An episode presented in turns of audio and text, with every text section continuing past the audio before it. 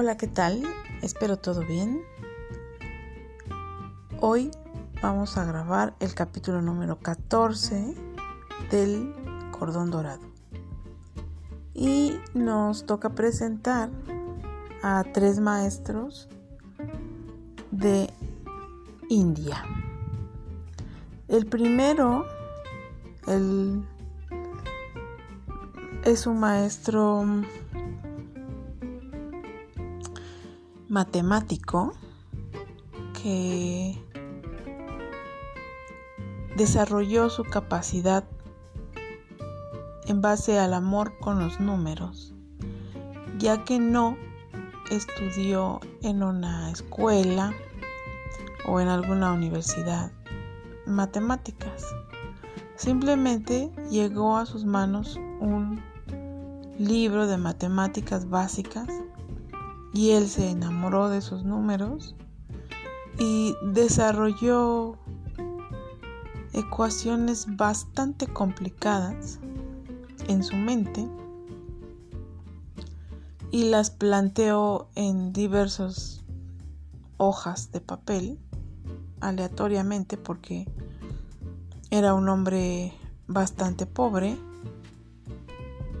y cuando tuvo la oportunidad de presentar sus cálculos matemáticos a especialistas, los mismos maestros matemáticos dijeron que era una mente dotada en cuestión de matemáticas.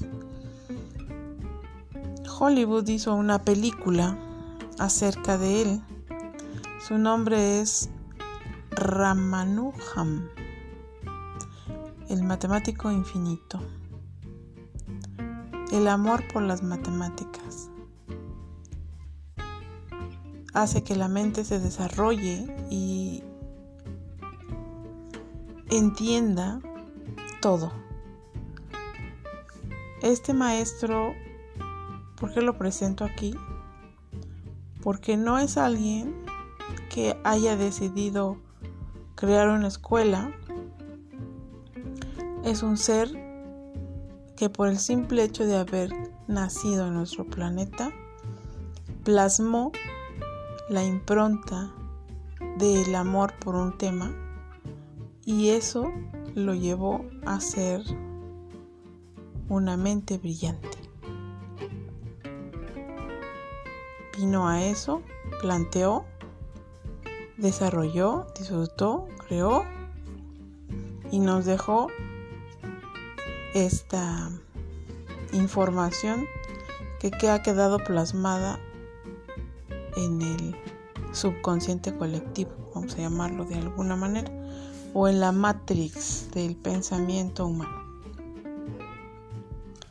Así es que yo les recomiendo busquen información sobre este hombre hindú Ramanujan, el matemático infinito. Hay una película de Hollywood, no recuerdo el nombre, este, supongo que ya la vieron, si no, se las recomiendo. Tiene bastante información. Otro de los magos, maestros grandiosos que nos dejó la India fue Chidu Krishna Murti. Seguramente muchos de ustedes han escuchado hablar de Krishna Murti filósofo, conferencista. Em, lo que a mí me llamó mucho la atención de Krishnamurti fue el discurso de presentación social que la organización teosófica hizo. Está en YouTube si lo quieren ver el discurso de presentación de Krishnamurti. Su padre de Krishnamurti era adepto a la teosofía y la organización teosófica eran cuatro personas, en realidad no eran una organización magna, eran cuatro investigadores amantes de la, de la sabiduría, del el conocimiento divino, del cuerpo, la mente y demás. Y ellos eh, vieron en Krishna una capacidad. Lo adoptaron, lo informaron, pero él mismo dijo que se sentía muy agradecido y honrado por eso, pero que tenía también un pequeño dolor porque su hermano más querido, con el que más se llevaba, creo que le llevaba unos dos años, no fue em, seleccionado para ser preparado. Y él creía que su hermano tenía muchas más capacidades que él. Sin embargo, los teósofos no lo veían así. Cuando la organización teosófica convocó a los medios de comunicación para presentar al nuevo líder espiritual, Jiddu, Krishna, él mismo eh, dio un hermoso discurso en donde dio las gracias por haber sido informado, preparado por estas personas tan amorosas e intelectualmente grandes en el tema de la teosofía, pero que él se daba cuenta que él no podía, que él no podía ser un líder religioso, porque la religión no es algo que ayude a los seres humanos, es algo que detiene la evolución espiritual en los seres humanos. Así que oh sorpresa, gratitud y descontento para los teósofos que esperaban tal vez un líder mundial para las generaciones, nuevas generaciones. Eso fue lo que más me, ha gustado a mí de Krishnamurti. Pero no es ilógico de los grandes avatares que han tenido nuestros países, en nuestro mundo. Ninguno de los verdaderos avatares se ha nombrado, autonombrado o definido maestro. Ninguno se ha nombrado o definido líder. Ninguno ha dicho, yo te voy a decir cómo, yo te voy a decir por dónde. Ninguno de ellos. Todos han compartido y todos han reconocido la grandeza en cada uno. Dejaron una brecha, un camino.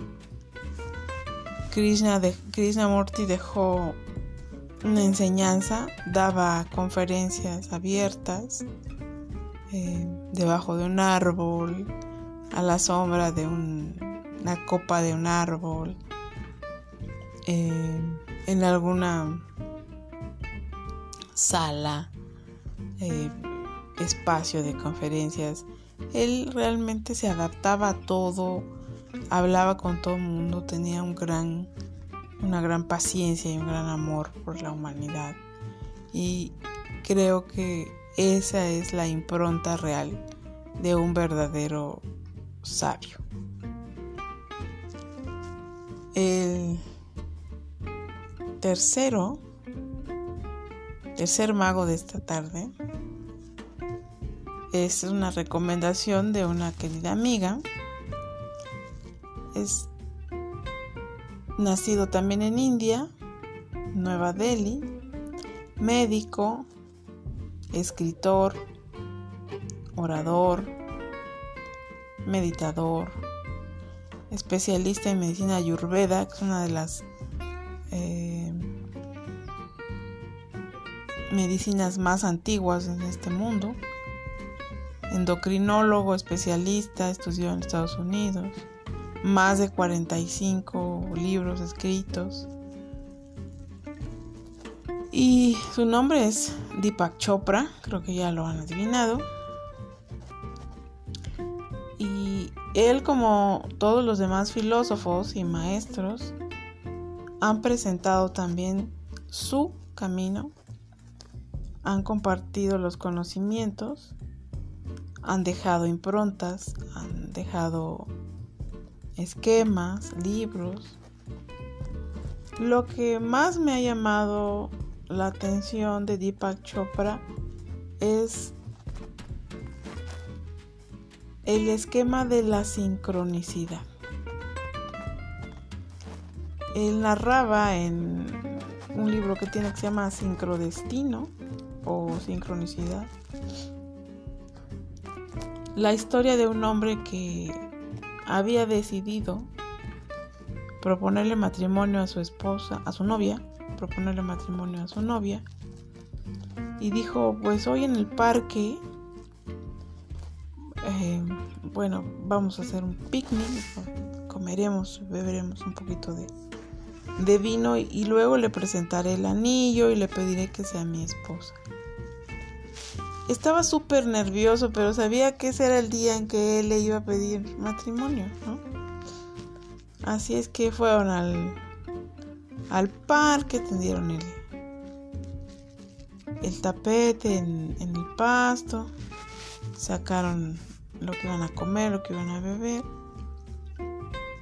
Y él no, no, sabía, los nervios como que lo traicionaban, entonces em, en un momento él la vio, se arrodilló y detrás de él, en el cielo, pasó un avión con un letrero que decía, ¿quieres casarte conmigo? La chica lo vio y le dijo sí, y él se quedó así como que sí, ¿a qué? Sí, sí quiero casarme contigo. ¿Y cómo sabes que es lo que te iba a preguntar? No, ¿no tú pagaste eso? Él voltea y ve todavía el, el mensaje de ¿quieres casarte conmigo? Obviamente él no lo había pagado, alguien lo pagó, alguien también pidió matrimonio así. Y bueno, los nervios se desvanecieron y todo mejor. Él habla mucho del sincrodestino, de la sincronicidad. Cuando tú ya has decidido hacer algo, cuando tú ya has proyectado algo en tu mente, el, universo te escucha y todo se acomoda para que te resulte más fácil. La propuesta, la idea, el asunto, el esquema. Y da muchas... Em, narra muchos esquemas de sincronicidad. Tiene muchos libros. Eh, Deepak Chopra me encanta cómo escribe, es un hombre muy culto, es un hombre que da mucho de sí, tiene programas de entrenamiento mental, habla de la felicidad, de la paz, de todo lo que en India como cultura religiosa él ha absorbido y de algunas otras religiones y de algunos otros maestros, de algunos otros avatares, ha bebido de esas fuentes y obviamente comparte gotas de sabiduría para todo el que lo quiera leer. Sus libros están en inglés, en español, en hindú. Bueno, tiene un centro que se llama eh, Deepak Chopra Center en Estados Unidos. Eh, muchísima gente lo sigue. Es un gran maestro. Pues tres magos distintos, pero de la misma raíz india.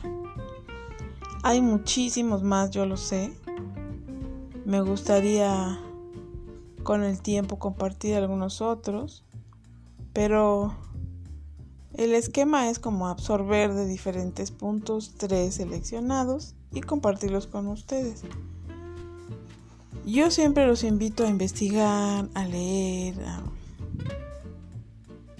crecer en el conocimiento porque es aquello que nos abre la puerta a lograr aquello que queremos lograr ser.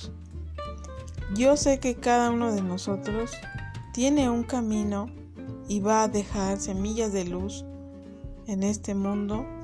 Y así como estos grandes maestros han hecho siembras luminosas en las mentes de sus seguidores, porque eso sí debo recalcar, la información inicialmente es mental, las palabras y las oraciones son entendidas y absorbidas desde la parte mental,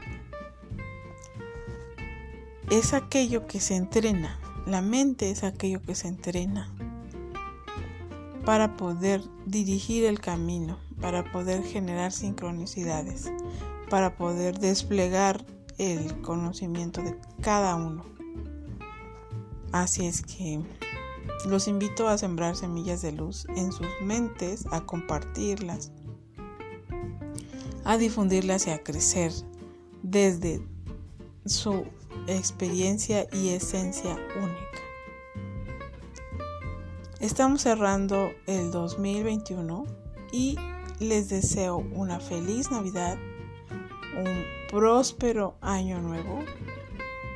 Les mando un súper abrazo, les deseo lo mejor, que se pasen un fin de año genial, no solamente 24 o 31, sino todo lo que resta del mes. Y espero poder grabar otro perdón, segmento antes del cierre del mes. Y si no, nos escuchamos hasta enero. Que tengan felices fiestas. Bendiciones infinitas a todos. Pásensela super duper. Y recuerden que Zully Díaz está en el cordón dorado con ustedes cada segmento dedicado con mucho amor para todos. Felices fiestas.